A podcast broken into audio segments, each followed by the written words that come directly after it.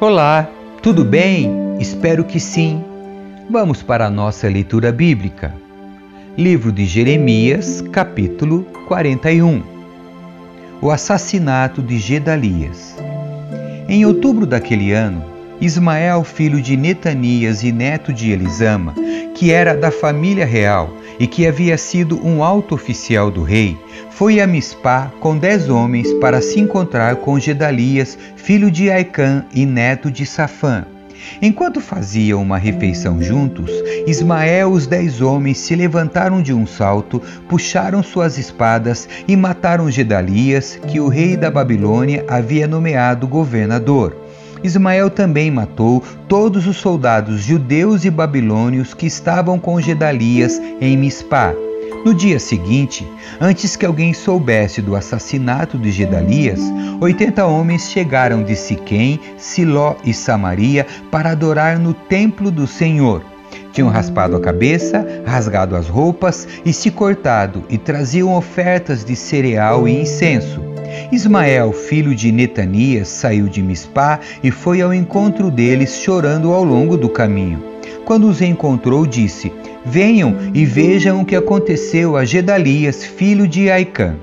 Assim que todos entraram na cidade, Ismael e os homens que os acompanhavam mataram setenta deles e jogaram os corpos numa cisterna. Os outros dez sobreviveram, pois haviam convencido Ismael a soltá-los ao prometer-lhes trazer os suprimentos de trigo, cevada, azeite e mel que haviam escondido. A cisterna em que Ismael jogou os corpos dos homens que ele assassinou era a grande cisterna cavada pelo rei Asa, quando ele fortificou a cidade para se defender de Baasa, rei de Israel. Ismael, filho de Netanias, a encheu de cadáveres. Então Ismael prendeu as filhas do rei e outras pessoas que Nebuzaradã, capitão da guarda, havia deixado em Mispá aos cuidados de Gedalias. Ismael partiu para a terra de Amon, levando os prisioneiros. Quando Joanã, filho de Careá, e os outros comandantes que o acompanhavam souberam dos crimes de Ismael, reuniram todos os seus soldados e partiram para lutar contra ele. Ele os alcançaram no grande açude perto de Gibeon. O povo que Ismael tinha capturado gritou de alegria quando viu Joanã e os outros comandantes. Todos os prisioneiros de Mispá escaparam e começaram a ajudar Joanã. Enquanto isso, Ismael e oito dos homens que estavam com ele escaparam de Joanã e foram para a terra de Amon. Então Joanã, filho de Careá, e os outros comandantes levaram todo o povo que tinham resgatado em Gibeon, os soldados, as mulheres, as crianças e os oficiais do palácio que Ismael havia capturado em Mispar depois de matar Gedalias.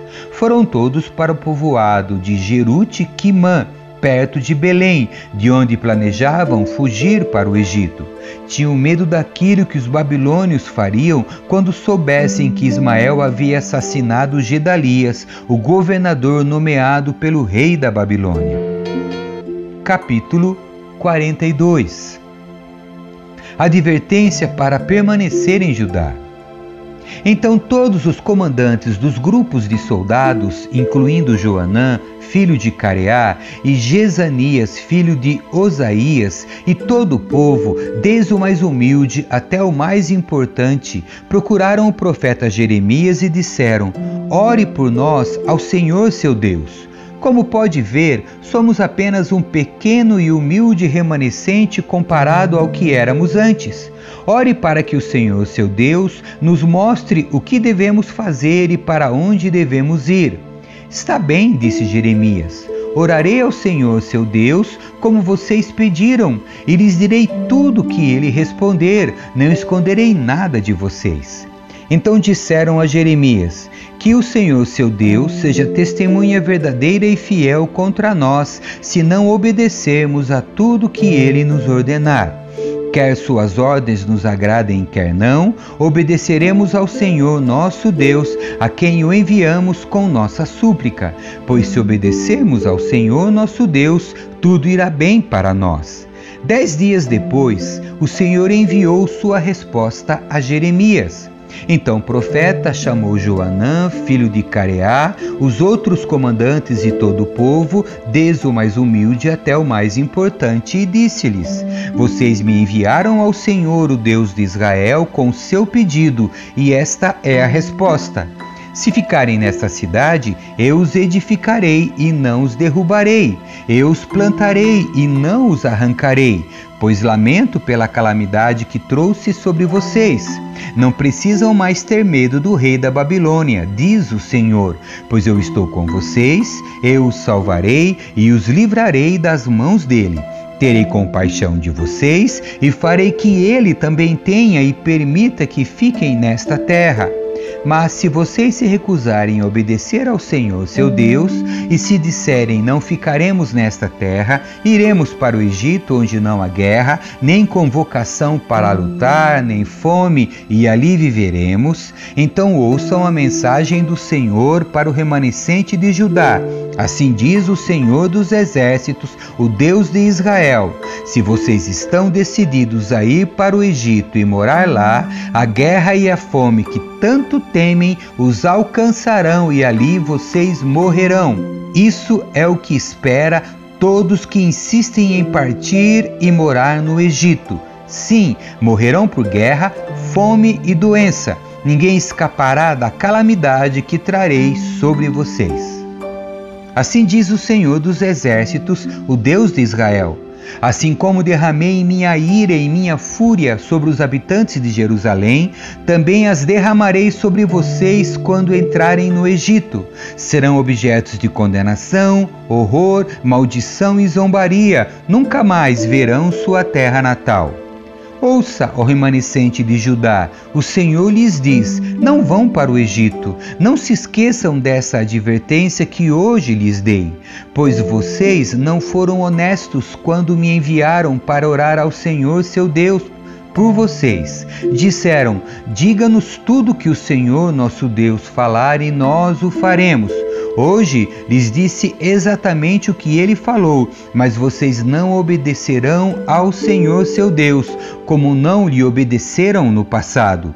Estejam certos, portanto, de que morrerão por guerra, fome e doença no Egito, para onde insistem em ir. Capítulo 43 Jeremias é levado para o Egito.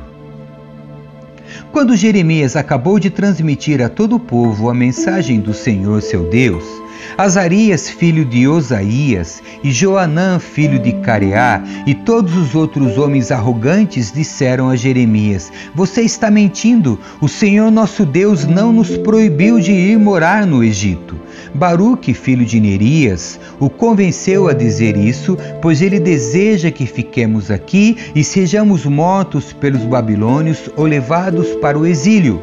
Joanã, os outros comandantes e todo o povo não obedeceram à ordem do Senhor para que ficassem em Judá. Joanã e os outros comandantes levaram consigo todo o povo que tinha regressado das nações vizinhas para morar em Judá. Havia uma multidão de homens, mulheres e crianças, as filhas do rei e todos que Nebuzaradã, o capitão da guarda, havia deixado com Gedalias, filho de Aicã, neto de Safã. Também levaram o profeta Jeremias e Baruque, filho de Nerias.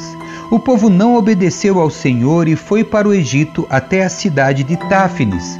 Quando chegaram a Táfnis, o Senhor deu outra ordem a Jeremias Pegue algumas pedras grandes e diante do povo de Judá enterre-as debaixo das pedras do pavimento na entrada do palácio do Faraó, aqui em Táfnis. Então diga ao povo: Assim diz o Senhor dos Exércitos, o Deus de Israel: Certamente trarei meu servo Nabucodonosor, rei da Babilônia, aqui para o Egito. Colocarei seu trono sobre estas pedras que escondi. Ele estenderá sobre elas sua tenda real.